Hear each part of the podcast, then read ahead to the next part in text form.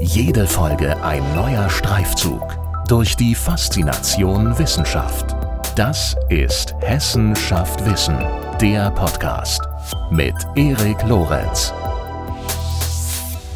Homeoffice, Hygienevorschriften, Vermeidung sozialer Kontakte. Für viele Länder des globalen Südens sind diese allseits eingeforderten Corona-Präventionsmaßnahmen realitätsfern. Welche Risiken birgt die Corona-Krise für die soziale Stabilität und brüchige Friedensprozesse in diesen Ländern? Wie lassen sich eine wirtschaftliche und soziale Katastrophe sowie massive politische Instabilität vermeiden? Darüber spreche ich in dieser Episode von Hessenschaft Wissen mit Stefan Peters, Professor für Friedensforschung an der Justus-Liebig-Universität Gießen und Direktor des Deutsch-Kolumbianischen Friedensinstituts CAPAS. Guten Tag, Professor Dr. Peters und herzlich willkommen zurück im Podcast. Es freut mich, dass Sie wieder mit dabei sind. Guten Tag, Herr Lorenz.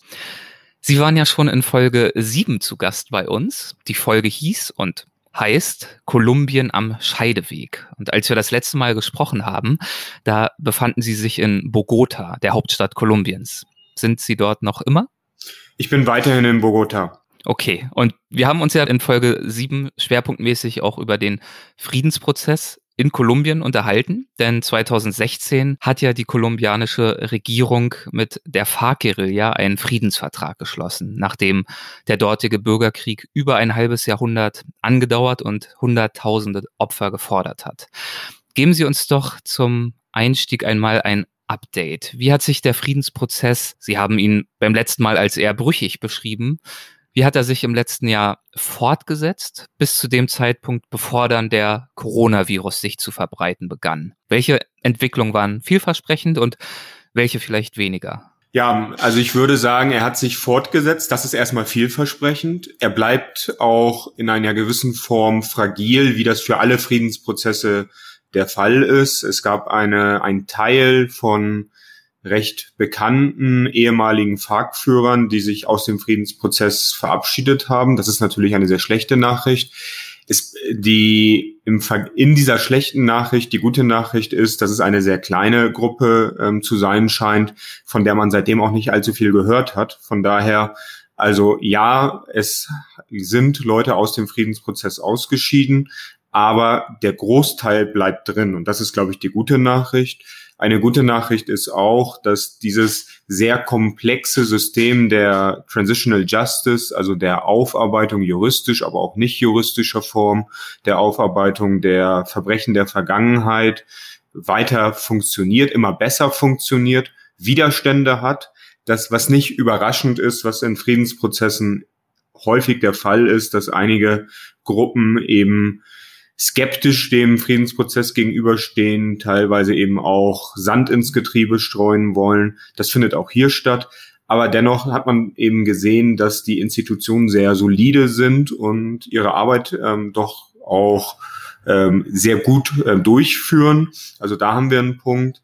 Weiterhin äh, problematisch bleibt äh, gerade der Blick aufs Land äh, gerade dort auch die Situation für Menschen, die sich engagieren, politisch engagieren, auch ehemalige FARC-Kämpfer und Kämpferinnen, die doch ähm, heftigen Bedrohungen, eine sehr schwierige Sicherheitslage haben, wo die Zahl der auch der Morde ähm, weiterhin sehr hoch ist, viel zu oder ja viel zu hoch ist, traurig hoch ist. Und äh, wo wir das eben auch häufig verbinden mit der ähm, Situation, dass tatsächlich ähm, Gewaltakteure, das sind dann teilweise neue, teilweise auch ältere, die es schon länger gibt, also eine weitere Guerilla-Gruppe, die ELN, aber auch so neu strukturierte paramilitärische Gruppen aktiv sind und auch ähm, das eng verbunden mit einem Problem, was wir in Kolumbien auch schon seit einiger Zeit kennen, nämlich ähm, dem Anbau illegaler Drogen und natürlich der ähm, ja letztlich dem Geschäft dieser mit den illegalen Drogen. Und da müssen wir natürlich hier in Kolumbien, ich glaube, das haben wir auch beim letzten Podcast schon besprochen, da müssen wir nach Kolumbien schauen. Da dürfen wir aber auch nicht ganz die Augen verschließen, was das äh, mit uns in Europa, in Deutschland und in anderen Teilen der Welt zu tun hat. Darauf werden wir gleich äh, natürlich noch zu sprechen kommen, inwiefern ja auch die internationale Gemeinschaft gefragt ist. Alles in allem klingt das nach einer nach wie vor schwierigen und komplexen Situation in Kolumbien. Und nun ist es ja so, dass der Covid-19-Virus dieser Tage das beherrschende Thema ist, verständlicherweise. Und zugleich birgt das aber sicherlich auch die Gefahr, dass andere wichtige Themen vernachlässigt werden. Zunächst einmal ganz allgemein und noch nicht unbedingt in, konkret in Bezug auf Kolumbien gefragt. Wie beurteilen Sie diese Gefahr aus Sicht der Konflikt- und Friedensforschung? Ja, tatsächlich. Das ist eine Gefahr, die nur allzu, allzu menschlich, wenn man so will, ist. Ähm, Sie wissen, wir haben in der Aufmerksamkeit sowohl der medialen als auch der persönlichen, die wir einfach so haben, äh, ja auch bestimmte, bestimmte Grenzen, bestimmte Limits. Und in dieser aktuellen Ausnahmesituation, das muss man sicherlich so sagen, ist die Aufmerksamkeit ganz stark fokussiert auf äh, die Frage der Corona-Krise, auf Covid-19. Das ist, wie gesagt, äh, nicht überraschend und gleichzeitig stimme ich Ihnen vollkommen zu, darin besteht eben auch eine Gefahr. Denn es ist ja nicht so, dass vor Covid-19 die Welt in paradiesischen Zuständen gewesen äh, wäre, sondern wir hatten eine ganze Reihe von Problemen, die jetzt ähm, durch Covid-19 nicht einfach ausgeknipst werden, nur weil wir eben diese mediale Aufmerksamkeit nicht mehr haben, sondern leider eher ganz im Gegenteil. Diese Probleme ähm, verschärfen sich, spitzen sich eher zu. Und dort ist es eben nicht nur wichtig, die mediale Aufmerksamkeit zu haben, die Aufmerksamkeit der der Zivilgesellschaft zu haben, sondern eben auch die politische Aufmerksamkeit zu haben. Da brauchen wir gar nicht ähm, ganz weit weg zu gehen. Das können wir sicherlich auch in Deutschland, in Europa sehen, wenn wir einfach nur das die Frage ähm, in den oder das wichtige Thema von Geflüchteten an den Außengrenzen äh, Europas äh, in den Blick nehmen. Das ist ja ein Thema, was weiterhin ganz ganz zentral ist, wo wir gerade auch in den in den Flüchtlingscamps ähm, zum Beispiel in Griechenland ganz dramatische Situationen haben. Ich bin nun in Kolumbien, verfolge das nicht ganz ähm, oder nicht ganz so stark, wie man das vielleicht in Deutschland machen würde, aber ich glaube, meine, meine Wahrnehmung ist nicht ganz falsch dass dort doch gerade relativ wenig darüber berichtet wird und das natürlich eine sehr, sehr heftige Situation ist. Das gleiche auch, was im Mittelmeer weiterhin passiert, also mit äh, Menschen, die versuchen nach Deutsch oder nach Deutschland, nach Europa zu kommen und dann eben im Mittelmeer ähm, ja häufig auch schiffbrüchig werden und wo ich auch sehe, dass das gerade nicht das große Thema ist, wo es natürlich einfach äh, Themen sind, das ist, wie gesagt, nur allzu verständlich, dass gerade, ähm, dass gerade die Aufmerksamkeit auf Covid-19 liegt. Es gibt ja auch die, diesen berühmten Ausspruch, dass es erstaunlich ist, dass in der Presse oder in der Zeitung immer oder in der Welt immer genau so viel passiert, wie in eine Zeitung passt. Und das ist natürlich, auch wenn wir heute ja uns häufig über Online-Medien informieren, nicht grundsätzlich anders dadurch. Und das ist eben tatsächlich die Gefahr. Wie gesagt, das sehen wir im Bereich von Europa. Man könnte sicherlich viele weitere Themen nennen. Das sehen wir aber eben auch auf internationaler Ebene. Also kriegerische Handlungen hören nicht einfach auf. Ähm, es verändert sich natürlich sehr stark die Situation für die Bevölkerung. Es verschärft sich die Situation für die Bevölkerung. Aber auch andere Themen, wie zum Beispiel Fragen von Nahrungssicherheit, ähm, Fragen von äh, Problemen mit anderen Krankheiten, die es ja auch gibt.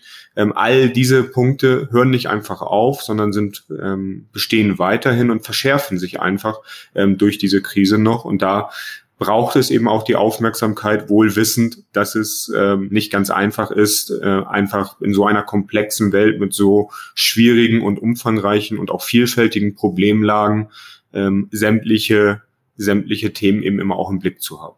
Und in Bezug auf diese Verschärfung steht ja wahrscheinlich auch zu vermuten, dass insbesondere Corona, um auf das Thema zurückzukommen, den globalen Süden weitaus härter treffen wird als die Industriestaaten, nicht wahr? Woran liegt das?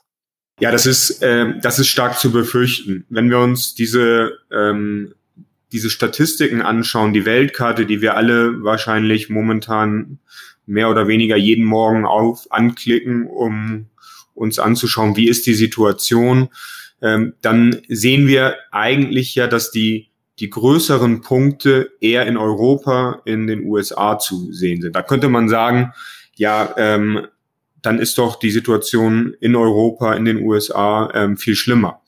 Das scheint auf den ersten Blick so zu sein, aber da müssen wir natürlich im Blick behalten, dass dies zum Beispiel die Zahlen der Infizierten ähm, einfach auch die Frage ist, dass wir sind jetzt ja alle ähm, in diesen Tagen mehr und mehr auch beschäftigt mit diesen Detailfragen von, von den ähm, Zahlen und was dahinter steckt.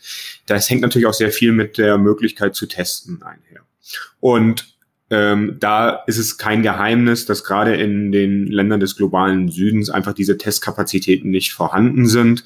Ähm, und das Gleiche gilt aber auch für die Todeszahlen. Da ist die Dunkelziffer sicherlich in den äh, Ländern des globalen Südens sehr viel höher. Die Menschen sterben, aber ist überhaupt klar, woran sie sterben?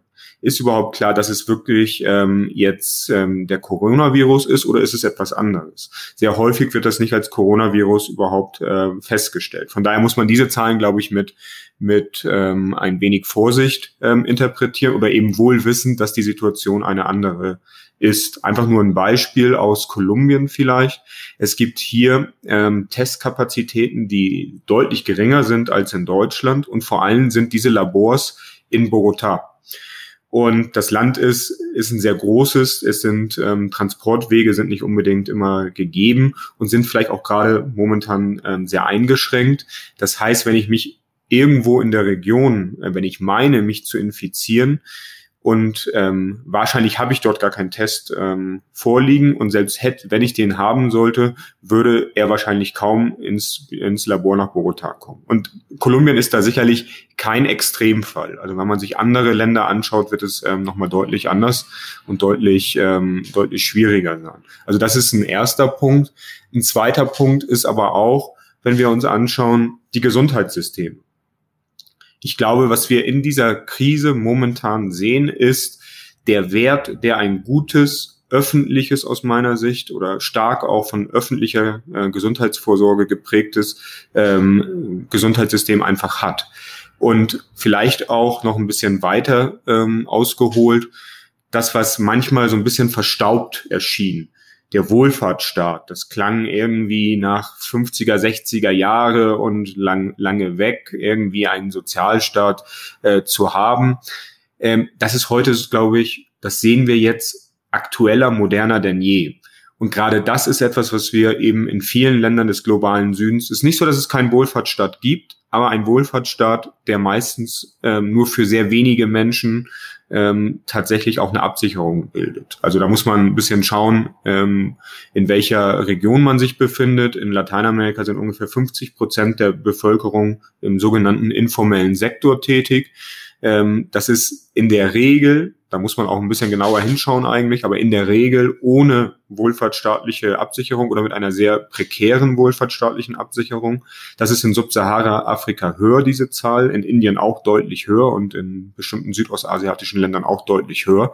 Das, aber alleine diese Zahlen, wenn man die so als ja als Annäherungswert äh, versteht, die machen schon deutlich, dass diese Krise sowohl was den Zugang zum Gesundheitssystem angeht, als auch soziale Absicherung. Ähm, ich kann zum Beispiel mein, äh, mein Saft nicht ähm, in der Fußgängerzone verkaufen oder meinen Kaffee in dem, äh, vor den Bürotürmen verkaufen, muss zu Hause bleiben aufgrund von Ausgangssperren und Quarantäne. Und da stellt sich natürlich die Frage, kann ich das überhaupt? Kann ich mir das überhaupt leisten, zu Hause zu bleiben? Das ist ein guter Punkt, denn Sie haben die Schwierigkeit angesprochen, überhaupt realistisch zu testen und Werte zu erlangen in Bezug auf die direkten Corona-Opfer. Aber es ist ja in den, in vielen Ländern des globalen Südens so, dass äh, zu befürchten ist, dass die Mehrzahl der Todesopfer gar nicht direkt dem Virus zum Opfer fallen wird, sondern eher indirekt den damit verbundenen wirtschaftlichen und sozialen Konsequenzen. Ja, ich habe jetzt vor wenigen Tagen gesehen, dass der Internationale Währungsfonds einen neuen Bericht ähm, herausgegeben hat, wo gesagt wird, diese Krise ist deutlich heftiger, wird deutlich heftiger wirtschaftlich jetzt einfach als die ähm, letzte große ähm, Wirtschafts- und Finanzkrise, wo sie eher verglichen wird mit der mit der großen Weltwirtschaftskrise 1929. Und das sind alles vorläufige Zahlen, wo wir nicht wissen, wie es sich weiterentwickeln wird. Ähm, also wo wir nicht wissen, wie lange dieses, ähm, dieses Virus uns beschäftigen wird. Und das, das alleine jetzt einfach nur mal ist natürlich nur die Wirtschaftskraft. Die Wirtschaftskraft ist ein wichtiger Indikator, sagt aber noch wenig darüber aus, wie sich eigentlich jetzt auch die Lasten verteilen, wen es wirklich trifft. Wenn wir dann aber uns ein bisschen auskennen, und da muss man natürlich schon auch unterscheiden zwischen den Ländern, aber wenn wir uns ähm, jetzt mal etwas herausnehmen, ähm, dass wir die Länder dann doch etwas mehr über einen Kamm scheren, als man das wahrscheinlich äh, vermutlich machen sollte, wenn man das dann ganz genau machen würde, dann sehen wir eben, dass ähm, dass wir, das was gerade eben auch schon angesprochen wurde, die Möglichkeit in Quarantäne zu gehen, die vollkommen wichtig ist. Also alleine, wenn wir uns anschauen, wie die Gesundheitssysteme in vielen Ländern aufgebaut sind, dann, das sehen wir ja auch oder haben wir ja auch mit Schrecken gesehen in Europa und können wir auch für Deutschland wahrscheinlich nicht ausschließen. Aber also, dass die Gesundheitssysteme einfach überlastet werden. Aber die Gesundheitssysteme in Europa sind sicherlich solider, als sie das im Großteil des globalen Südens sind. Das heißt, wenn es, wenn wir nicht diese Maßnahmen umsetzen, ähm, wie eben das, was man Social Distancing oder Physical Distancing nennt, ähm, was einfach Quarantäne angeht, was Ausgangssperren angeht, die teilweise sehr, sehr, also deutlich äh, rigider hier umgesetzt werden in verschiedenen Ländern des globalen Südens als in, in Europa, als in Deutschland. Äh, wenn das nicht stattfindet, dann wird sich, das ist glaube ich ähm, relativ ähm, relativ unbestritten, dann wird sich ähm, das Virus sehr viel schneller ausbreiten und dann sind die Gesundheitssysteme sehr schnell überlastet. Die sind eigentlich auch ohne Corona schon überlastet. Und ähm, das ist eben ein weiteres Problem. Das kann dann bedeuten, ich habe eine ganz andere Krankheit, möchte eigentlich ähm, sozusagen braucht medizinische Versorgung, die ist aber zusammengebrochen. Das ist ein erster Punkt. Der andere Punkt ist, dass viele wahrscheinlich gar keinen wirklichen Zugang zu zum Gesundheitssystem haben oder wenn dann zu einem Gesundheitssystem, das ähm, sehr prekär ist, wo man eben bestimmte Ausstattung nicht voraussetzen kann. Und das ist, glaube ich, auch ein Punkt, den man nennen muss. Da muss man differenzieren zwischen den Ländern, aber gerade in Lateinamerika häufig denkt man, naja, die Gesundheitssysteme sind eben schlecht. Nö, sind sie nicht. Ähm, die Gesundheitssysteme sind extrem ungleich. Also glücklicherweise, ich bin nun seit etwas mehr als zwei Jahren ähm, ziemlich äh, fest hier, immer mal wieder auch in Deutschland. Ja, glücklicherweise habe ich nicht allzu oft das Gesundheitssystem in Anspruch nehmen müssen. Wenn ich allerdings äh, zum Arzt gegangen bin, muss ich sagen, das waren ähm, das waren teilweise Praxen. Da dachte ich, ähm, so etwas hätte ich gerne in, bei meinem bei meinem Hausarzt in Deutschland auch, oder es, ich bin jetzt kein Experte, aber es sah doch alles sehr gut aus. Ähm, und das hat aber eben sehr viel damit zu tun, ähm, was ich eben auch für finanzielle Möglichkeiten habe. Das war private Gesundheitsvorsorge, die auch ähm, dann, ähm, die man sich erstmal leisten muss. Und ähm, da hat man dann eben als jemand, äh, von der in Deutschland Professor ist, sicherlich sehr viel bessere Möglichkeiten als jemand, der hier an der Ampel ähm, Getränke verkauft oder ähnliches. Das muss man einfach sehen. Und das ist etwas, was nicht nur in Kolumbien der Fall ist, sondern was auch in vielen anderen Ländern der Fall ist. Also Zugang zum Gesundheitssystem, Qualität des Gesundheitssystems. Und die andere Frage, was Sie eben auch meinten, was sind eigentlich noch weitere Folgen davon? Naja, wir sehen eben, dass aufgrund der fehlenden sozialen Absicherung in, also für den Großteil der Bevölkerung, auch da muss man immer sagen, das, das trifft nicht alle, das trifft nicht alle gleich, aber der Großteil der Bevölkerung hat eben kaum oder keine soziale Absicherung. Häufig ist die soziale Absicherung das familiäre Netz. Die Familien haben aber sehr, sehr häufig in der Regel ähnliche ähm, ähnliche wirtschaftliche Möglichkeiten. Also wenn mein, meine Tante im informellen Sektor arbeitet, ist die Wahrscheinlichkeit nicht so ganz gering, dass, ähm, dass ich selber vielleicht auch im informellen Sektor arbeite. Und gerade der bricht massiv ein. Und dann ist eben die Frage, inwiefern, wenn bei meiner Tante, also sonst würde es funktionieren, meine Tante wird krank und so wenig ich doch habe, gebe ich ein bisschen was ab. Aber wenn es jetzt bei allen ab einbricht, ähm, dann wird es wirklich problematisch. Und das ist eben das, was wir gerade momentan sehen. Das hängt dann zusammen mit äh, Fragen, die auf der einen Seite ganz, also das, was dann auch ähm, immer zuerst diskutiert wird, Hunger und entsprechende Probleme. Ja, das, das, das, das findet statt. Aber das ist nicht das Einzige. Damit verbunden ist eben auch die Frage Mangelernährung zum Beispiel oder Möglichkeiten, sich nicht entsprechend ähm, eben auch vielleicht mal zum Arzt zu gehen, wenn, wenn es was anderes ist. Also dass Vorerkrankungen sich weiter ähm, einschreiben. All diese Punkte müssen wir, glaube ich, auch im Blick haben. Und dann sehen wir, dass ja, Corona ist ein wichtiges Thema, ist ein sehr, ist ein sehr ähm, bedrohliches Szenario. Und das sollte man auf keinen Fall jetzt irgendwie sagen, da spielen wir jetzt Corona gegen Wirtschaft aus oder so etwas. Das ist nicht mein Punkt, sondern sehr viel mehr zu sehen, ähm, wir, wenn wir diesen Blick, was Statistiken ja immer machen, äh, diesen Blick auf die auf die Todeszahlen zum Beispiel legen oder auf die Infektionszahlen legen, damit haben wir natürlich einen ganz wichtigen Faktor. Aber es gibt weitere Punkte, die da einfach ähm, nicht mit drin sind und die wir eben auch nicht aus dem Blick verlieren sollen. Sie schreiben zum Beispiel in einem Ihrer Beiträge, um nochmal auf das Thema des Gesundheitswesens äh, zurückzukommen, beziehungsweise das hängt ja in dem Fall dann auch eng mit äh, dem Wirtschaftswesen zusammen. Gesundheit wirke, Zitat, sozial nicht neutral. Was bedeutet das? Auf der einen Seite äh, wissen wir, dass ähm, soziale Faktoren den Gesundheitszustand nicht alleine, also es sind immer nicht die einzelnen Faktoren, das ist nicht monokausal, aber soziale Faktoren sind doch äh, wichtig dafür, um zu sehen, ähm, mit in welchen, mit welchem Gesundheitszustand ich so oder so lebe. Und soweit alles das, was wir bis jetzt ähm, wissen, das können natürlich die Mediziner sehr viel besser beantworten, als ich das kann, ähm, sehen wir aber doch, dass Risikopatienten, ja, man spricht immer über Alter, das ist es sicherlich, aber eben auch Form von sonstiger Gesundheit, von sonstigen Vorerkrankungen sind. Diese Vorerkrankung wird man sehr viel, also ist jetzt alles statistisch, das soll nicht heißen, dass nicht auch jemand, der ähm, sehr, also aus der Mitteloberschicht kommt, das nicht auch haben kann. Das findet, das, das wird man sicherlich finden. Statistisch sind diese Vorerkrankungen aber sicherlich sehr viel stärker bei sozial benachteiligten Bevölkerungen ähm, zu finden, auch chronische Erkrankungen, die nicht, die nicht behandelt werden, etc. All das ähm, auf der, auf, im ersten auf der also als ersten Punkt. Der zweite Punkt äh, wäre aber auch eben die Frage, wenn ich denn krank bin, was habe ich überhaupt für, ähm, für Behandlungsmöglichkeiten? Also das sind jetzt extreme Beispiele. Ähm, und natürlich ähm, ist es nicht immer ganz so extrem. Aber wenn ich in, in der Hauptstadt wohne, ist zu vermuten, dass solange das Gesundheitssystem noch intakt ist, nicht zusammenbricht, ähm, ich die Möglichkeit habe, ich die Möglichkeit habe, dann ärztliche Behandlung zu bekommen.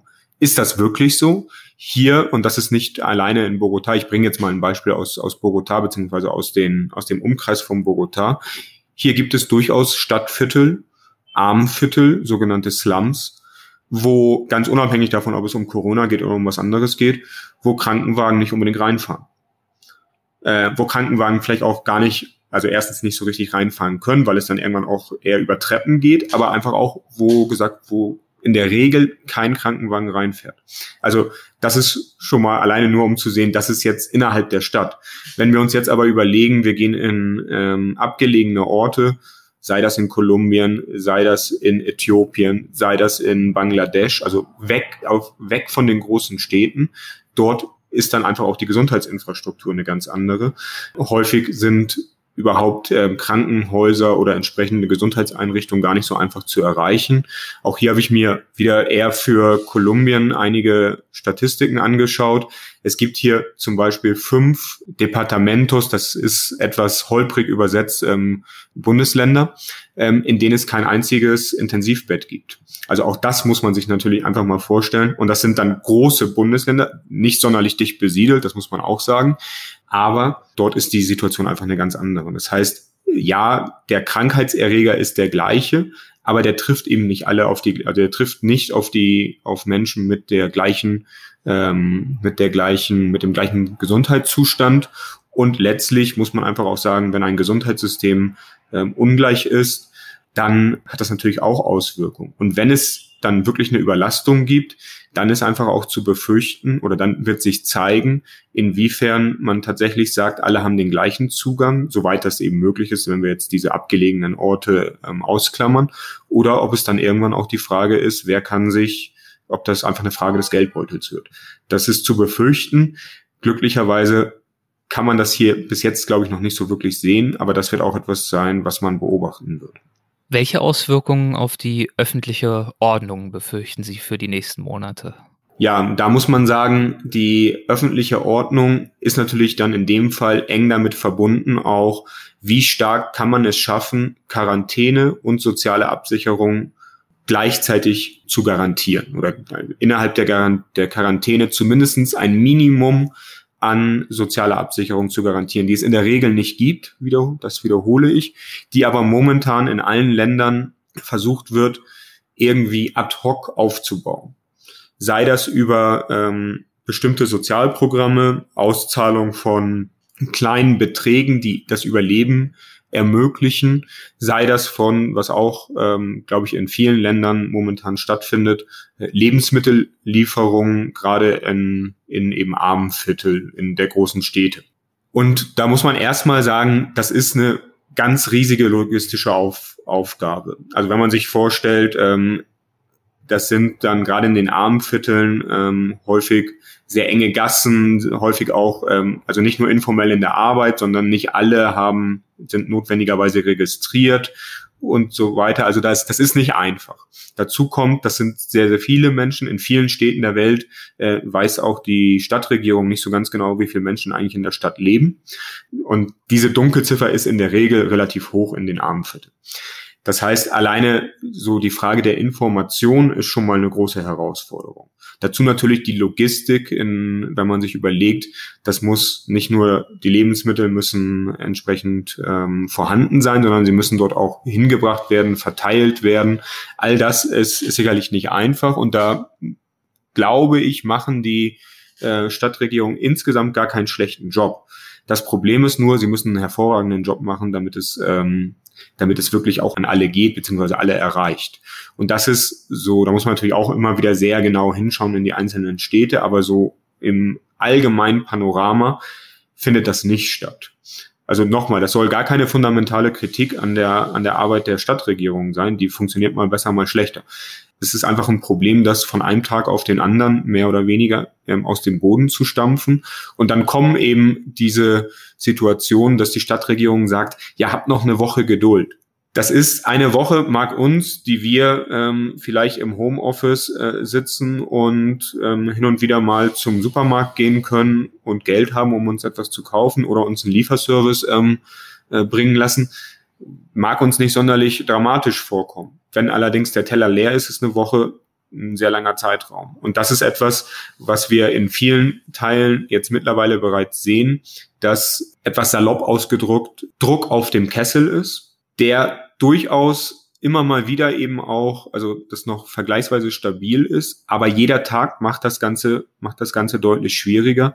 Und was wir zum Beispiel, also ich bin jetzt eben in Kolumbien, deswegen häufig die Beispiele auch aus Kolumbien. Ähm, was wir hier in Bogotá schon feststellen, noch relativ unter dem Radar der großen Aufmerksamkeit, aber gerade im Süden, was hier in der Regel der, die ärmeren Gebiete sind, ähm, im Süden finden seit ja, mindestens zwei Wochen äh, täglich Proteste statt. Proteste, die, äh, die einfach sagen, hier, wir haben nichts mehr zu essen. Wir sind in einer, in einer sehr, sehr schwierigen ähm, Situation. Helft uns. Wir wollen gerne in der Quarantäne bleiben, aber wenn wir nichts haben, können wir es nicht. Und die Alternative wäre, was man auch hört, lasst uns arbeiten. Lasst uns, lasst uns raus, lasst uns arbeiten. Das ist aber eher verzweifelt, weil die Menschen, soweit ich das, da muss, auch da muss man natürlich wieder, ähm, wieder unterscheiden. Es gibt sicherlich auch, auch Gegenbeispiele. Aber die Menschen ähm, sehen schon, dass es eine, eine bedrohliche Situation ist, dass dieses Virus tatsächlich ähm, ja, große Bedrohung für sie bedeutet, ähm, würden gerne auch in der Quarantäne bleiben, bei allen Schwierigkeiten, die das, die das mit sich bringt, aber natürlich nur in, den, in dem Maße, wie es möglich ist, dann eben auch sich weiter versorgen zu können, zumindest die Grundversorgung zu haben. Und dann sehen wir hier, wo das eben nicht möglich ist, immer mal wieder, das sind, das sind ganz, ganz, ganz schrecklich oder ganz, ganz schwierige Situationen, wo Menschen in mehr oder weniger menschenleeren äh, Straßen sind, Schuhputzer, die eigentlich auf die Menschen warten, die in die Büros gehen und ähm, sich und dann eben die Schuhe zu putzen, um ein sehr, sehr karges Einkommen zu haben, um aber Einkommen zu haben. Die haben jetzt das Problem, erstens dürfen sie nicht raus und dann machen sie es teilweise trotzdem aus der Verzweiflung und dann sind aber die Menschen, die in die Büros gehen, nicht mehr da. Also selbst für die ist jetzt zum Beispiel gar keine oder brich, brechen dann eben auch die Einnahmen weg. Also eine sehr, sehr schwierige Situation in dieser Hinsicht. Ja, und Sie haben gesagt, etwas flapsig formuliert, da ist äh, hier und da Druck im Kessel. In einem Ihrer aktuellen Beiträge, da formulieren Sie es noch äh, etwas dramatischer. Da schreiben Sie, Zitat, für die kommenden Monate ist mit massiven politischen Unruhen, Instabilität und Plünderung zu rechnen. Corona wird zu einem Problem der öffentlichen Ordnung. Und Sie beschreiben, dass Armut und auch extreme Armut wohl in die Höhe schnellen wird. Genau, das ist, das ist genau die Befürchtung, ähm, die ich, aber auch viele andere haben. Wir sehen, dass jetzt schon hoher Druck auf dem Kessel ist wenn man das so ausdrucken möchte. Und die Not weiterhin vom Tag zu Tag steigt. Wir wissen aber auch, dass diese Corona-Krise noch einige Zeit andauern wird. Und wenn wir jetzt gerade in vielen Ländern des globalen Südens, wir reden ja alle über Kurven in diesen Tagen, dass diese Kurve eben noch oder zeigt, dass wir noch eher am Anfang dieser Corona-Krise sind wir wissen, dass wir wohl eher über Wochen, Monate reden, vielleicht bis Ende des Jahres davon ähm, auch betroffen sind. Dann ist eben tatsächlich die Frage, wann kippt die Situation? Und diese Situation ist sehr, sehr fragil, kann sehr, sehr schnell kippen. Es gibt bereits Proteste. Diese Proteste werden aber sicherlich zunehmen. Und was wir auch sehen ist, auch da müsste man dann ähm, sich die verschiedenen Beispiele wieder genauer anschauen, aber doch nicht nur in Kolumbien, auch in vielen anderen Ländern ist meine Beobachtung, dass ähm, die Antwort darauf in erster Linie repressiv ist. In erster Linie ist, wir schicken die Polizei und wir versuchen das aufzulösen und ähm, äh, wir versuchen eben letztlich keine Proteste zuzulassen und keine Proteste, keine Plünderung zuzulassen, vollkommen, vollkommen nachvollziehbar. Also Plünderung kann der Staat nicht zulassen. Aber die Frage ist eben, inwiefern wird, ähm, wird diese Form der Bearbeitung von diesen Konflikten eben auch mit einer Sozialpolitik ähm, verbunden. Wie gesagt, es gibt Lebensmittellieferungen, aber die sind nicht ausreichend. Und wenn man dort jetzt nicht ähm, massiv ähm, zunimmt, massiv zulegt, vielleicht auch mal darüber nachdenkt, so etwas wie was wir in der, in der Entwicklungsforschung, in der sozialpolitischen Entwicklungsforschung Social Protection Floors nennen. Also etwas ähm, kann man vielleicht übersetzen als so etwas wie ein ganz, wie ein, wie ein Grundeinkommen. Aber ein Grundeinkommen, also das sind dann Debatten, die ähm, einfach was die Höhe dieses Grundeinkommens angeht, gar nicht mit dem, was wir vielleicht in Europa auch diskutieren, ähm, also da doch sehr weit von entfernt sind. Aber zumindestens ein Grundeinkommen zu haben, was bedeutet, ich kann zu Hause bleiben.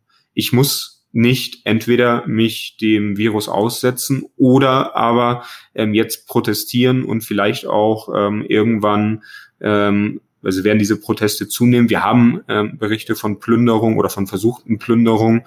Das möchte ich hier gar nicht ähm, rechtfertigen, aber eine Situation, und da gibt es sicherlich auch welche, die versuchen, das auszunutzen. Das ähm, sollte man auch nicht, ähm, also auch nicht ausschließen. Das sind ja nicht alles nur, ähm, nur nur Engel. Aber eben wir sehen durchaus die Situation, da ist ja etwas, da ist ja, steckt ja etwas dahinter an Not. Und wenn wir dann eben solche Situationen haben und die, die Reaktion in erster Linie ähm, eine ist, die auf eine ja recht schwer bewaffnete Demopolizei ist, wo ähm, Berichte oder wo Überlegungen stattfinden, wir wollen militarisieren die Stadt, wohl wissend, dass das Militär, ähm, was Deeskalation angeht, in der Regel ähm, doch eher schlecht abschneidet, äh, dann haben wir tatsächlich die Gefahr, dass ähm, wenn es dann zu Hungerrevolten kommt, dass es dann wirklich wirklich dramatisch ausgehen könnte. Und das ist etwas, was wir in vielen Ländern, ähm, diese Gefahr, die wir in vielen Ländern sehen. Ich hoffe, ich irre mich. Ich befürchte aber, dass je länger diese Situation andauert, desto problematischer wird es. Übrigens, die Frage des Hungers ist dort nur eine der, der Fragen. Wie sieht es aus, wenn das Gesundheitssystem zusammenbricht und tatsächlich die Frage besteht? Wir haben hier Fälle und wieso haben, gibt es keine Betten für uns? Wir sehen aber, dass in anderen Vierteln gibt es diese Betten.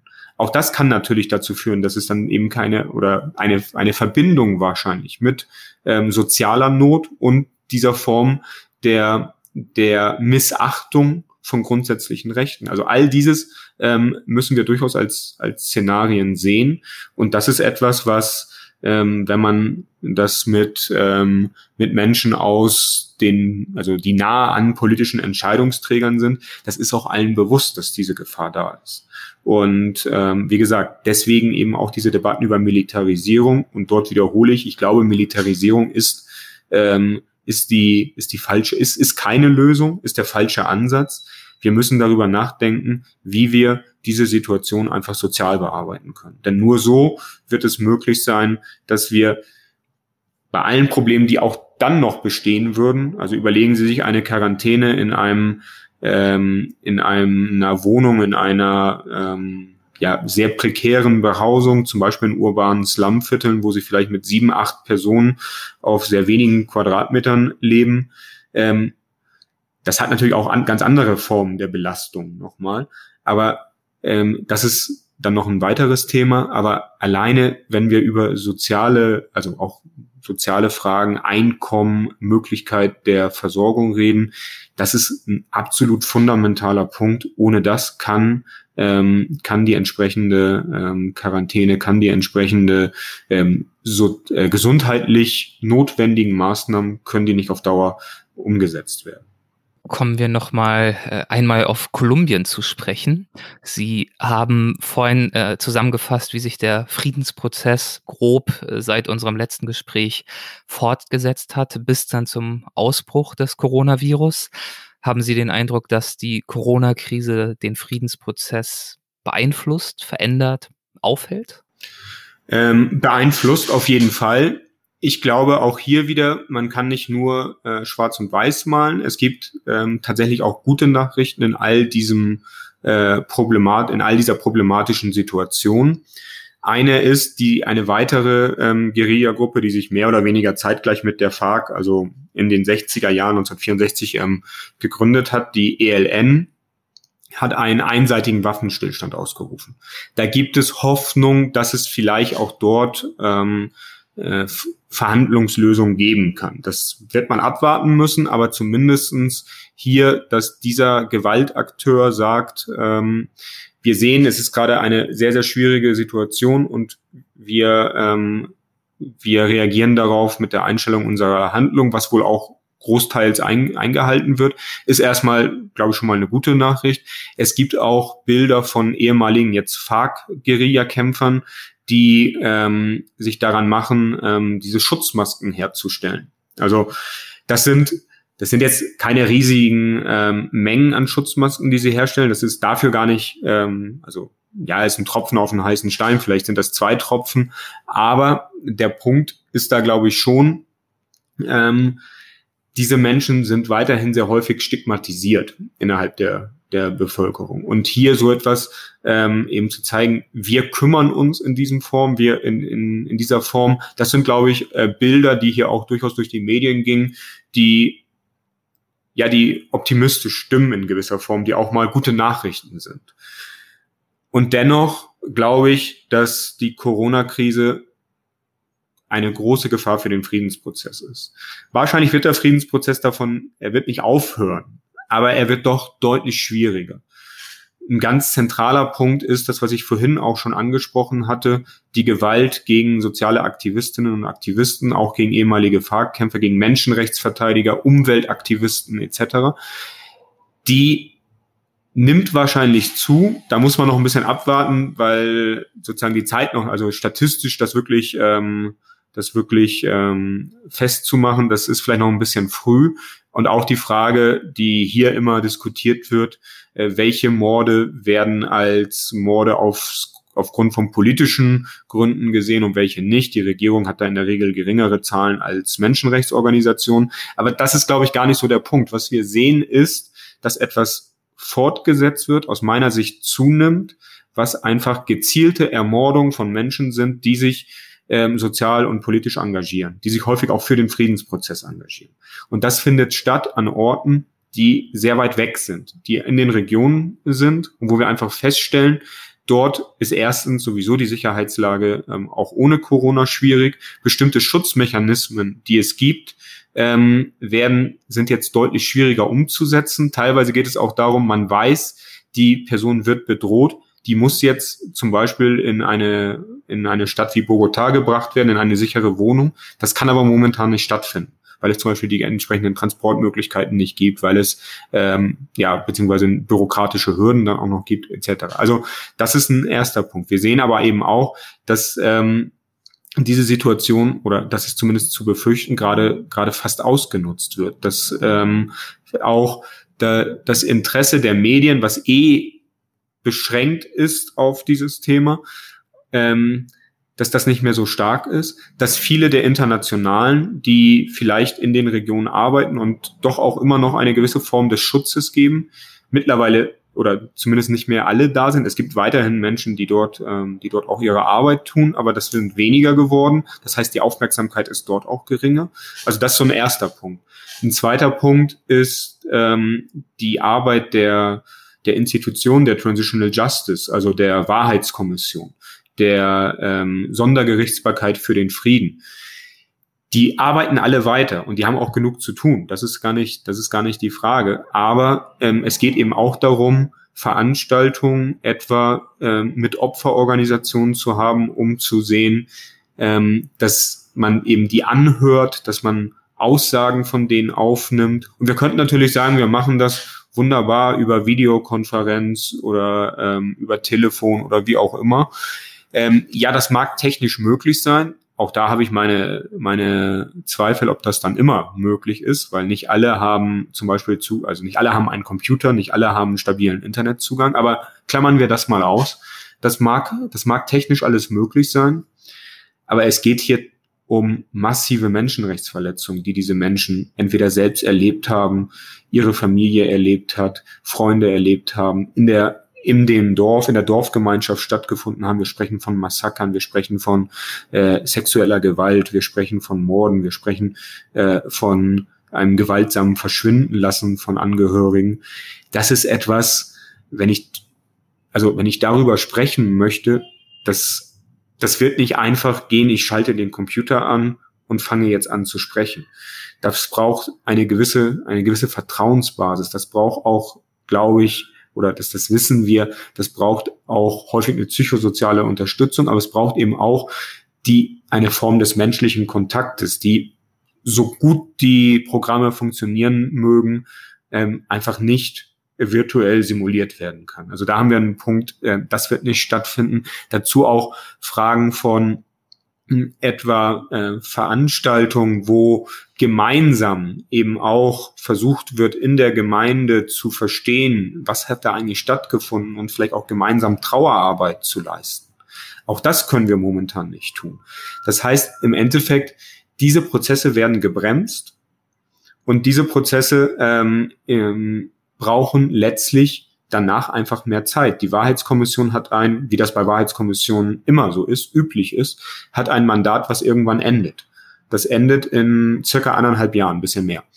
Ähm, da muss man jetzt schon darüber nachdenken, das auszuweiten. Denn sonst haben wir irgendwann eine Wahrheit, ähm, die diese Wahrheitskommission hervorbringt, die angepasst ist an die Corona-Krise. Das kann aber, glaube ich, für keinen irgendwie die Hoffnung oder das Ziel sein, sondern es, es soll ja darum gehen, dass diese Vergangenheit aufgearbeitet wird. Das ist vollkommen klar, dass immer irgendetwas ähm, noch übrig bleibt. Aber wenn wir jetzt sagen, ähm, zum Ende kommt ein Bericht der Wahrheitskommission, ähm, der dann aber an vielen Stellen sagen müsste, also was wahrscheinlich nicht im Text stehen würde, aber wenn man ehrlich wäre, würde das dort stehen müssen. Leider wissen wir es nicht so genau. Wir wollten das gerne erforschen, aber ähm, dann kam die Corona-Krise und wir konnten nicht. Und ich glaube, das kann nicht das Ziel der ganzen Sache sein. Und da muss man einfach dann auch auf diese vollkommen ähm, unerwartete Situation entsprechend reagieren. Vielleicht noch ein weiterer Punkt. Ähm, und das ist etwas, was mir auch große Sorgen macht. Wir wissen, dass, dass wir jetzt einfach, dass es jetzt darum geht, wir brauchen mehr Ressourcen. Wir brauchen mehr Ressourcen, um, was wir vorhin besprochen haben, um die soziale Situation einfach abzudämpfen, um schnelle Direkthilfen an insbesondere die benachteiligte, die arme Bevölkerung in den Städten, aber auch in den kleinen Städten, teilweise auch auf dem Land, ähm, ähm, ja, dorthin zu bringen wir brauchen das auch um das Gesundheitssystem, was auch in vielen Ländern jetzt gerade in einer bemerkenswerten ähm, Geschwindigkeit stattfindet, um sozusagen neue Kapazitäten, Betten in Stadien, das haben wir, glaube ich, auch aus Rio de Janeiro gesehen, dass auf einmal große Stadien zu so Not ähm, Krankenhäusern oder Notlazaretten umgebaut werden. Das alles kostet Geld und das brauchen wir auch. Ähm, und gleichzeitig eben auch nicht zu vergessen, dass ein Friedensprozess nicht zum Nulltarif zu haben ist. Das kostet alles auch Geld. Das ist aus meiner Sicht die, eine der besten Investitionen, die man sich vorstellen kann. Also Frieden ist ja die Voraussetzung für vieles, was dann eben stattfinden kann. Wirtschaftliche Entwicklung, soziale Entwicklung, Lebensqualität. Also ohne Frieden ähm, wird, wird die Lebensqualität, da braucht man jetzt kein Wissenschaftler für zu sein, ähm, deutlich, deutlich geringer sein als im Frieden. Ähm, und aber auch, wenn wir über Demokratie, wenn wir über die Möglichkeit von Mitbestimmung ähm, reden. Also die Tatsache, dass, was wir, was ich vorhin angesprochen hatte, dass Menschen, die sich sozial engagieren, da kann ich mit, mit einverstanden sein oder nicht, aber die haben natürlich ihr Recht, sich sozial zu engagieren, ähm, dass das, äh, dass die bedroht, ermordet werden, das ist einfach etwas, was mit der Demokratie nicht vereinbar ist. Und von daher müssen wir hier eben schon sehen, dass wir ähm, jetzt, ja, wir müssen Ressourcen in die Bearbeitung der Krise stecken, aber nicht auf Kosten des Friedensprozesses. Das wäre, glaube ich, fatal. Da könnte man tatsächlich, ähm, ja, die Axt anlegen an einem fragilen äh, Friedensprozess. Und das ist ein Punkt, da ist sicherlich die, in dem Fall eben die kolumbianische Regierung gefragt, aber auch die internationale Gemeinschaft. Das wird Kolumbien nicht, also ganz egal, was sie machen, da wird Kolumbien, das wird es, das wird das Land nicht alleine stemmen können. Und so richtig und wichtig, so alles das, was ich sehe jetzt in Deutschland, aber auch in anderen Ländern, die Konjunkturpakete, die aufgelegt werden, Kurzarbeitergeld, ich finde das alles absolut wichtig, weil sonst ähm, passiert in Deutschland, das sind eben gerade die Mechanismen, die in Deutschland, in anderen Ländern stattfinden, die, wo die in vielen Ländern des globalen Südens so nicht stattfinden und deswegen eben diese dramatische Situation hier haben. Also, aber dass wir da eben sehen, vergesst nicht, dass es auch im globalen Süden, das mag der kolumbianische Friedensprozess sein, das sind bestimmte Entwicklungsprogramme ähm, in anderen Teilen des globalen Südens. Wenn man da jetzt versucht, das eine gegen das andere auszuspielen, dann glaube ich, ähm, wird man sich, also wird man Probleme nicht nur in diesen Ländern haben, sondern dann wird man auch ähm, mühsam erarbeitete Verbesserungen sehr, sehr schnell eben auch ähm, in Frage stellen oder werden dadurch dann in Frage gestellt. Und ich glaube, das ist etwas, was wir jetzt nicht vergessen dürfen, gerade eben äh, in einer Situation, wo das, wo diese Themen vielleicht nicht im Scheinwerferlicht der Kameras so stark sind, dass wir nicht vergessen dürfen, ähm, dass diese Prozesse letztlich immer auch mittel- und langfristige Unterstützung brauchen. Und wenn man dort an einem bestimmten Punkt einfach diese Unterstützung kappt, vieles das, was mühsam aufgebaut wird, sehr, sehr schnell zusammenbrechen kann. Ähm, sehr, und dann eben mit all den Problemen, die das für die Länder erstmal bedeutet, die das aber auch für die internationale Politik bedeutet. Ähm, also sogenannte Boomerang-Effekte, die wir uns vorstellen können. Von daher, was es jetzt braucht, ist tatsächlich ähm, in Europa europäische Solidarität auf globaler Ebene, insbesondere auch globale internationale Solidarität. Also es lässt sich festhalten, dass die Krise viele Herausforderungen des Friedensprozesses, die es ohnehin gibt, potenziert. Sie haben die Gefährdung von Aktivisten angesprochen, die äh, schwierige Lage der Sondergerichtsbarkeit sicherzustellen, dass sie vernünftig äh, bis hin zum tatsächlichen Ergebnis weiterarbeiten kann. Sie haben angesprochen, Frieden gibt es nicht zum Nulltarif. Dazu kommt ja auch das äh, gesamte Thema, das da ja mitschwingt, der Gefahr der sozialen Verwerfung. Da haben wir auch schon drüber gesprochen. Und damit einhergehend natürlich, dass das Ganze Unterstützung erfahren muss, äh, priorisiert werden muss, finanziert werden muss auf internationaler Ebene, aber eben natürlich jeweils auch auf nationaler Ebene. Und ähm, Sie schreiben dazu in einem Ihrer aktuellen Beiträge das folgende, ich zitiere nochmal kurz. Weder Kolumbien noch andere Länder werden sich zukünftig die Obszönität des Nebeneinanders von Privatjets und Obdachlosen leisten können. Zitat Ende. Das ist formuliert wie eine Feststellung, klingt aber eher wie eine Forderung oder gar wie ein Wunsch, eine Hoffnung. Wie groß ist denn Ihre Hoffnung, dass es nach Corona kein weiter so gibt? Die Hoffnung ist da. Ich glaube, wir sind in gewisser Form an einem Moment, den man als ja ein Moment charakterisieren kann, in dem Entscheidungen stattfinden, stattfinden werden und stattfinden müssen.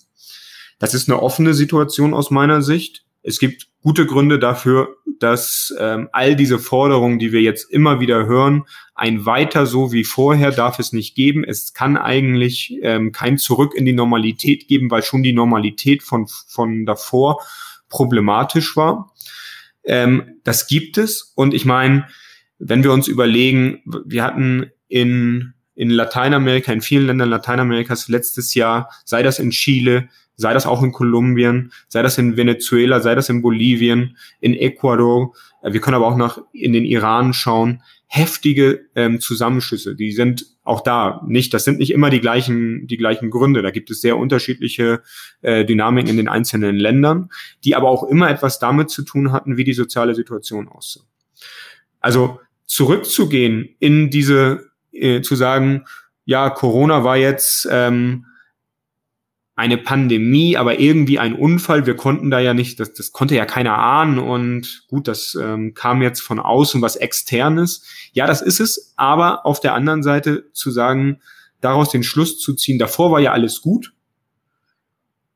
Damit würden wir aus meiner Sicht eine der großen Chancen vergeben. Was wir jetzt sehen, ist doch eigentlich, dass es ähm, Möglichkeiten gibt zu handeln. Also vielleicht jetzt gar nicht so stark auf auf Lateinamerika, auf Kolumbien gemünzt. Das konnten wir auch. Aber alleine, wenn wir uns überlegen, was gerade in Deutschland stattfindet. Da werden Entscheidungen sehr, sehr schnell getroffen. Wie gesagt, ich, also da kann man bestimmt auch lange drüber diskutieren und muss man lange drüber diskutieren. Aber wo ähm, der Staat doch zeigt, er hat Muskeln und er hat Muskeln, die er auch einsetzen kann in einer Situation, die eine Krise ist. Und dann ähm, überlegen wir uns eine junge Frau, Greta Thunberg, zusammen mit vielen anderen Menschen, ich möchte das gar nicht so stark personalisieren, ähm, sprechen über eine ganz andere Krise, über die Frage der Klimakrise, wo wir, glaube ich, auch ähm, wissen, wo es sehr gute wissenschaftliche Erkenntnisse zu gibt, dass wir da wirklich auf eine auf eine sehr sehr handfeste Krise zusteuern, wenn wir nicht wenn wir nicht handeln. Wird denn jetzt, sei das Frau Merkel, sei das Herr Macron, wer auch immer, werden denn diese Menschen jetzt tatsächlich, also diese, oder Menschen, diese Entscheidungsträger jetzt in Zukunft tatsächlich ähm, sagen können, wir würden ja gerne, aber wir können nicht? Zeigt nicht gerade diese Krise, dass wir können? Das kann, das können Umweltthemen sein, das können aber auch andere, ähm, andere Themen sein, soziale Themen. Also wir sehen ja momentan auch etwas. Das sind Diskussionen, die wir in in Deutschland führen, die führen wir aber auch in Kolumbien und in vielen anderen Ländern, ähm, die Situation von Pflegekräften. Auch darüber wird man, also darüber denkt man jetzt nach. Jetzt momentan sind wir im Krisenmodus, da dürfen wir, glaube ich, nicht, ähm, nicht, nicht davon ausgehen, dass jetzt Weichenstellungen stattfinden. Das sind jetzt alles Ad-Hoc-Maßnahmen. Aber wir werden eine gesellschaftliche Debatte sowohl in Deutschland, in Europa brauchen, als auch in vielen anderen Ländern darüber, ähm, was wir eigentlich verändern müssen. Wir werden eine Gesellschaft, äh, eine gesellschaftliche Debatte in Europa auch brauchen, aber auch insgesamt international darüber, ähm, was bedeutet es eigentlich, wenn äh, auf einmal wir sehen, wie über, seien das Schutzmasken oder Schutzkleidung, seien das Medikamente, sei das vielleicht, hoffentlich nicht, aber auch das ist anzunehmen, wenn es dann einen Impfstoff geben wird, ähm, über Impfstoffe ähm, letztlich gestritten wird in einer Form, wo man sagt, ich habe mehr Geld oder ich bin derjenige, der der der dreister ist und bekomme deswegen diese diese Produkte zuerst. Oder brauchen wir nicht sehr viel mehr ähm, Zusammenarbeit? Ich glaube, jetzt ist der Punkt von äh, Multilateris Multilateralismus, von internationaler Zusammenarbeit.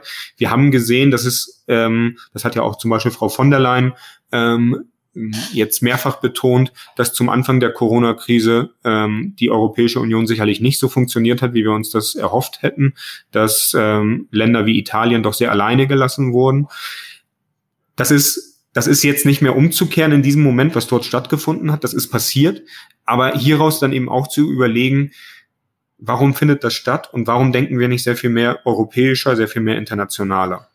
Mit Blick auf das, was Sie gerade eben äh, von mir zitiert haben, wo ich dann doch gemerkt habe, hin und wieder äh, neigt man doch auch zum Boulevardstil, ähm, um etwas zu, vielleicht etwas zu, zuzuspitzen das Problem ist, glaube ich, was wir hier auch sehen und eben gerade in Lateinamerika sind die Ungleichheiten nochmal noch mal deutlich größer, als wir das zum Beispiel auch in Europa kennen, ist, dass diese Ungleichheiten einfach ähm, viele Probleme mit sich bringen. Eine sowohl ähm, ethischer Art, sowohl ähm, der Frage, also was ist eigentlich gerecht? Kann so etwas gerecht sein? Das, was ich dort, wie gesagt, zugespitzt ähm, beschrieben habe, aber eben auch mit sich bringt eine ganze Reihe ähm, äh, weiterer Probleme, nicht nur in Krisensituationen, die sich in Krisensituationen aber nochmal deutlicher zum Ausdruck bringen und dort ganz ganz, ganz äh, klar auch vor Augen geführt werden. Und was wir dort einfach brauchen, ist äh, letztlich auch darüber nachzudenken, wie nachhaltig kann eine Gesellschaft sein, in der die Schere zwischen Arm und Reich so unglaublich weit aufgeht. Kolumbien gehört zu den zu den ungleichsten Ländern weltweit. Da ist dann auch Brasilien dabei, da ist Südafrika dabei, da sind andere Länder des südlichen Afrikas dabei. Ähm, und es geht gar nicht so stark darum, jetzt wer ist, ähm, wer hat den unrühmlichen Titel des Weltmeisters der Ungleichheiten. Das ist vielleicht dann im Endeffekt gar nicht so zentral, ob es ähm, ein beim Gini, beim sogenannten Gini-Koeffizient äh, 0,7 mehr oder weniger ist oder so. Also das sind letztlich nachher Detailfragen. Die Frage ist aber doch, ähm, wie viel Ungleichheit ähm, sind wir eigentlich oder können wir uns, können wir uns beziehungsweise wollen wir uns leisten? Und auf der anderen Seite aber auch, wollen wir uns, können wir uns weiter leisten, dass etwas geschieht, was wir in Lateinamerika, auch in anderen, aber insbesondere in Lateinamerika ist das doch sehr gut dokumentiert, dass wir eine Situation haben, wo diejenigen mit den breitesten Schultern, sozusagen die sogenannten ähm, wirtschaftlichen Leistungsträger, wo wir jetzt ja auch gerade sehen, wer sind eigentlich die systemrelevanten, sind das, also auch darüber kann man ja diskutieren, aber diejenigen, die wirklich hohe Einkommen, hohe Vermögen haben, praktisch keine Steuern zahlen. Einfach, weil es sehr viele Möglichkeiten gibt, das auf das Illegale ganz weggenommen, aber auf legalen Weg zu, zu umgehen. Und wir sehen einfach, ja, wir brauchen bestimmte Finanzierung öffentlicher Daseinsfürsorge, das sei, sei es das Gesundheitssystem, sei es eine soziale Absicherung. Und da muss das Geld ja irgendwo herkommen. Und es braucht so etwas wie eine Solidargemeinschaft. Und ich glaube, nochmal, ich glaube, ich habe es zum Anfang schon einmal gesagt, was wir aus meiner Sicht jetzt sehen. Es mag sein, dass es sehr verstaubt klingt, aber der Wohlfahrtsstaat ist einfach etwas, ähm, was doch extreme Vorteile hat. Was gerade in Krisensituationen extreme Vorteile hat. Und das ist etwas, was wir in Lateinamerika, in Kolumbien, auch in vielen anderen äh, Ländern äh, uns, glaube ich, dann, wenn diese Krise hoffentlich bald zu Ende ist, ähm, diese Fragen stellen müssen. Ähm, können wir uns das leisten, diesen Luxus, ähm, die Eliten kaum zu besteuern? Die Eliten quasi ja aus der gesellschaftlichen Pflicht zu nehmen. Und aus meiner Sicht muss, können wir damit jetzt bereits anfangen, müsste man jetzt bereits damit anfangen. Das sind ja auch Debatten, die durchaus auch in Europa geführt werden. Und ich glaube, auch dort müssen wir ähm, uns trauen, ein bisschen out of the box zu denken, auch nochmal Dinge, die vielleicht gar nicht ganz neu sind, aber die doch ähm, lange Zeit als äh, nicht praktikabel ähm, gesehen wurden, einfach nochmal wieder zu diskutieren, weil ich glaube, wir brauchen, also auch in Europa haben wir eine Situation, was jetzt so angefangen wird zu diskutieren, ähm, irgendwann wird die Rechnung kommen und wer zahlt die dann? Und dann gibt es, ähm, auch jetzt gibt es bereits Gewinner und Verlierer, aber dann müssen wir eben auch schauen, auf welchen Schultern wird das lasten? Und das wird auf, sicherlich auf allen Schultern in gewisser Form lasten, aber wer muss dort besonders in die Pflicht genommen werden? Und ich denke, das sind alles äh, Fragen, die auf uns zukommen und wo wir eben auch darüber nachdenken müssen, was ist gerecht? Was ist aber auch mittel- und langfristig sozial nicht nur gerecht, sondern vielleicht auch einfach notwendig, damit ähm, diese Schere nicht weiter auseinanderklafft, damit wir nicht irgendwann auch hier vielleicht wieder annähernd an den Boulevardstil, ähm, damit wir auch in Europa, in Deutschland nicht irgendwann das haben, was man teilweise lateinamerikanische Verhältnisse nennt. Ich finde, trotz des äh, Boulevardstils ist das ein guter Abschluss für unser Gespräch. Äh, diese Fragen in die Zukunft gerichtet. Wir alle werden beobachten, wie die Antworten darauf ausfallen und sicherlich hoffen, dass sie möglichst weitreichend in ihrem Sinne ausfallen, so wie Sie es gerade skizziert haben. Und ich würde mich natürlich freuen, wenn sich die Gelegenheit für uns ergibt, in einigen Monaten vielleicht nochmal in einer dritten Runde dann zu schauen und zu evaluieren, wo stehen wir in Bezug auf diesen Weg, den Sie gerade skizziert haben und was haben wir tatsächlich vielleicht gelernt aus der Krise, welche Chancen haben wir vielleicht tatsächlich äh, zu nutzen vermocht. Ja, sehr gerne und hoffentlich ähm, bald dann auch in der, mit der Möglichkeit, sich nicht nur virtuell zu treffen, sondern eben auch mit Präsenz und zwar dann vielleicht ähm, nach, hoffentlich bald nach Überwindung dieser Pandemie. Es würde mich freuen. Vielen, vielen Dank für Ihre Zeit. Dankeschön.